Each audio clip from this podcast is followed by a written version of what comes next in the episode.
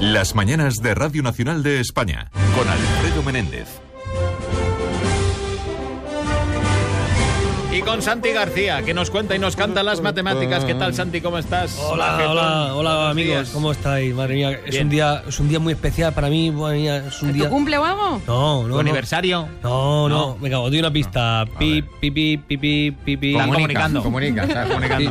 ¿Te has quedado sin batería? ¿Eh? No, no, no. No. Vamos a ver, que es el Pi, día, pi, pi. el día del número pi. Pi, pi, pi. Es el Pi Day. Es pi Ah, el día del número El pi. día Hombre, nacional. qué despiste, cómo se me ha podido pasar. Hombre. Claro, es 14 del tres. Sí, es, claro. que, es que no soy serio. Claro, es que no soy claro, serio. claro. 14 del 3. Sí, dice pero 14 claro, del pero 3. como lo dicen en eh, los En- anglosajones, en ¿no? anglosajón, 3-14, claro. 3-14. El año Ya, pasado fue ya, 3-14-16, del año 16. Este año es 3-14-17. Una Ah, aproximación regular. peor, sí. Pero el 3-14, el que cumple años hoy, cumple Eh. años el día de Pi. ¿Cómo se celebra el Nuestra día de Pi? compañera Toñi, por ejemplo. Es verdad, es verdad. exactamente. Felicidades. Toñi. Toñi Pi, sería. Toñi o- Pi. O Pitoñi.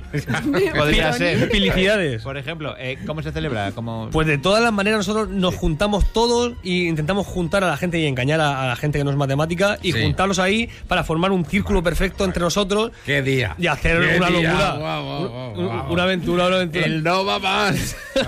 Bueno, que tenemos un concurso que resolver de la semana pasada. ¿Cuál era la pregunta?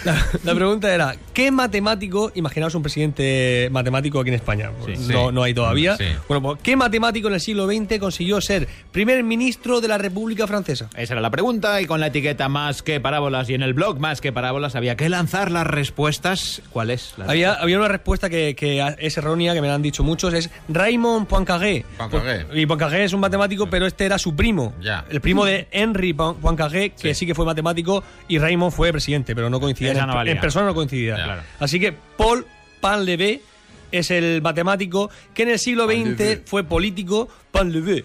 Fue matemático, francés y político. Ya digo, fue dos veces primer ministro. No solamente una, sino dos veces 1917 y 1925. Matemático presidente, madre mía. ¿Quién es el ganador? El ganador es ganadora y es Ana María Morillas, de Facebook, porque ahora estamos en todas las redes, Facebook, Instagram, Tierra Mar y Twitter. Facebook. Ahí Vale, está. vale, vale. ¿Y qué se lleva? Y se lleva, madre mía, esto me encanta regalarlo. Es un paquete de la Universidad Miguel Hernández de Elche, consistente en cultura, una revista de la UMH Sapiens de ciencia. Tecnología, un USB, tecnología que tener un USB de vez en cuando. Y ocio, una taza de café con leche, sí, café con Me he leche. venido arriba como en el fútbol. ¿no? ¿Cómo, Vale, cómo es el día de pi esto? Vale. Bueno, pues entonces, ¿qué vamos a celebrar este día? Vamos a Venga. celebrarlo, Vamos joder. a poner música de celebración. Música de pi. Sí. ¿Esto qué es? ¿Cumpleaños Pepi? Escucháis la música y ¿qué- ¿a qué os suena esto? A pi. Efectivamente, estamos escuchando el número pi, al menos sus decimales, tocados en el piano. Han hecho un poco de trampeo porque, bueno, ¿cuántas notas hay en el, teclado? En una escala hay ocho notas. Bueno, siete y la octava ya es la misma que la primera.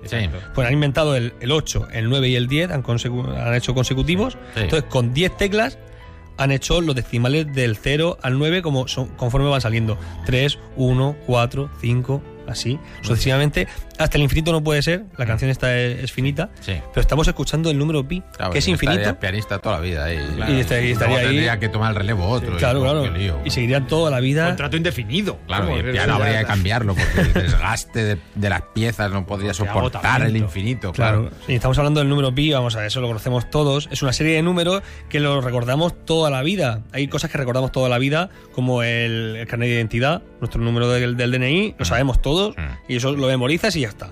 ¿no? Tenemos la de la clave del cajero automático, el PIN, que no es el pi, el PIN, también lo sabemos, pero también sabemos, y no sabemos para qué, Mm. mucha gente no sabe para qué lo, para qué lo usa, pero sabemos todos que pi es 3,1416. Lo tenemos ahí Eso asimilado. Hubo un tiempo en que aprendíamos muchos más. Muchos más decimales. competiciones de a ver quién se sabía Hay, más hay decimales. gente que sabe hasta utilidad. miles, Sí. hay gente que sabe hasta miles, incluso decenas de miles, Mm. que eso es una pérdida de tiempo, yo lo digo que no, que son infinitos. No, no aprendáis porque no, no sirve para nada aprender los decimales. Vale. Lo que sí que sirve es saber para qué sirve el número pi y dónde, dónde existe el número pi, no para no solamente los decimales. Bien, a ver, bien, bien. este día ya sabemos que por la por el 3.14 en modo inglés, anglosajón, manera de medir el 3 del calendario. 14 y esto empezó en el 88, 1988, el físico, que físico no es matemático, me cago en la leche. Un físico estadounidense, Larry Shaw, que propuso este día una idea para homenajear al primer número que se le consideró divino. Divino porque eh, era inalcanzable para los humanos. No, no se podía medir con una cuerda. Y esto es lo que quiero contar. ¿Cómo se mide el número pi? Pues en la historia, el número pi lo que hicieron es escoger una cuerda de longitud 1. A medida que fuese, un metro, un pie, lo que fuese. De longitud 1. Entonces con eso dibujaban un circulito. Y decían, bueno, ahora vamos a medir que, que cuánto, cuánto mide el círculo por dentro. Sí. Claro, porque mm, una cosa es hacer la el perímetro y otra cosa es el área. Bueno, pues entonces cogieron la longitud esa y en vez de hacer el perímetro que medía 1, si lo hacemos así en forma de círculo, pues hicieron un radio 1 y con el compás hicieron un circulito. O sea, un círculo de radio 1. Vale. Entonces, ahora vamos a poner eh, la cuerda alrededor del círculo ese dibujado. ¿Cuánto mide esa cuerda? Pues entonces uno empezó a aproximarse y dijo, pues la mía mide 3,1. Otro dijo, no, la mía mide 3,2. Y, y otro más afinado dijo, no, la mía mide 3,14. Y así, afinando, afinando, se pasaron toda la vida debatiendo Afinando. afinando. No, no, no llegaba como yo a veces con, la- con las canciones. Pues la vida intentando afinar. Pero claro, no llegaban nunca al último número. A, a decir, este es el número pi exactamente. Entonces, era un número divino, era inalcanzable para los humanos. Y ahora, actualmente, conocemos ya 12,1 billones con B de números de decimales del número pi. Y no hemos llegado ni siquiera al principio, porque como son infinitos, Claro. los billones nos dan igual, que quedan estar ahí todo el día, venga decimales, venga decimales. Pero vamos a ver, yo voy a hacer un truco de cómo se calcula el número pi. A ver. Así. Pum, pum. You know I love my lady.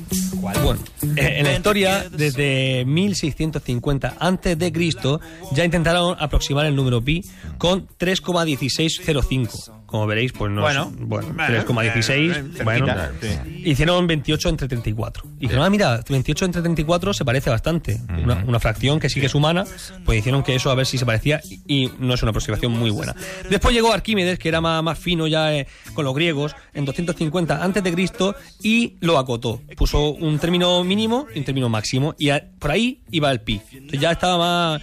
mm, Era más sofisticado. Y y era entre 3.14.08 y 3.14.52. Entre 14 y 16 está ahí en medio.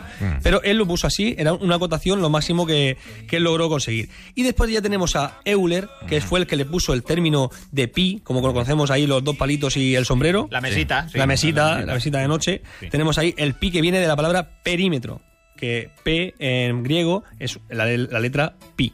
Es una letra, aunque tenga dos letras para nosotros, es solamente una letra. Pi. Y bueno, ¿y cómo hallar el número pi? Yo esto lo pongo siempre a los alumnos. Vamos a hacer un cuadrado de lado 2. Cuadrado de lado 2. Un cuadrado de lado 2. 2. 2. Imaginaos dos metros para que sea grande y empezamos a hacer una cosa que es lanzar dardos. Dardos. Vamos a lanzar dardos a, a lo loco. Entonces, dibujamos un círculo de radio 1 en medio, porque claro, como tiene lado 2, puedes hacer, el diámetro es 2. Sí, en radio el radio es 1. Tenemos un círculo inscrito en el cuadrado ese.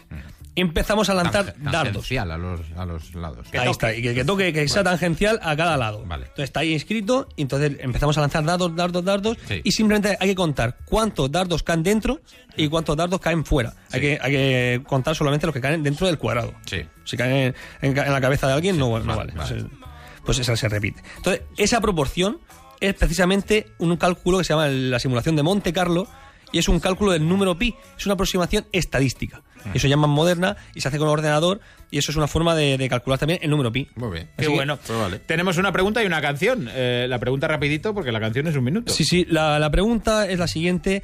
¿Cuánto tardó en 1966, ya en los 60, un ordenador de IBM en sacar 250.000 cifras del número pi? En el año 66, vale. Con esa bien. pregunta y la etiqueta más que parábolas y el blog más que parábolas y tiene premio y los 60 últimos segundos para la canción. venga, rápido. Tienes que cantar rápido hoy. Pues he hecho una canción que, que a mí me suena bi en todos lados y la canción dice piensa en pi. Pi, a mí me sonaba pi. eso. Ah,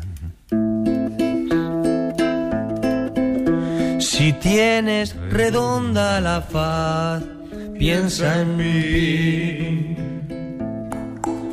Si la curva de la felicidad, piensa en mí. Ya ves que es un número, que son dos letras, una en griego. Que con decimales podría pasarme la eternidad. Piensa en pi cuando curves, cuando dobles, también piensa en pi. Y hoy es el día de mi. Santi García, gracias Majo, hasta la semana que viene. Gracias, amigos. Que me he tragado una rever, ahora vuelvo en cinco Hoy minutos.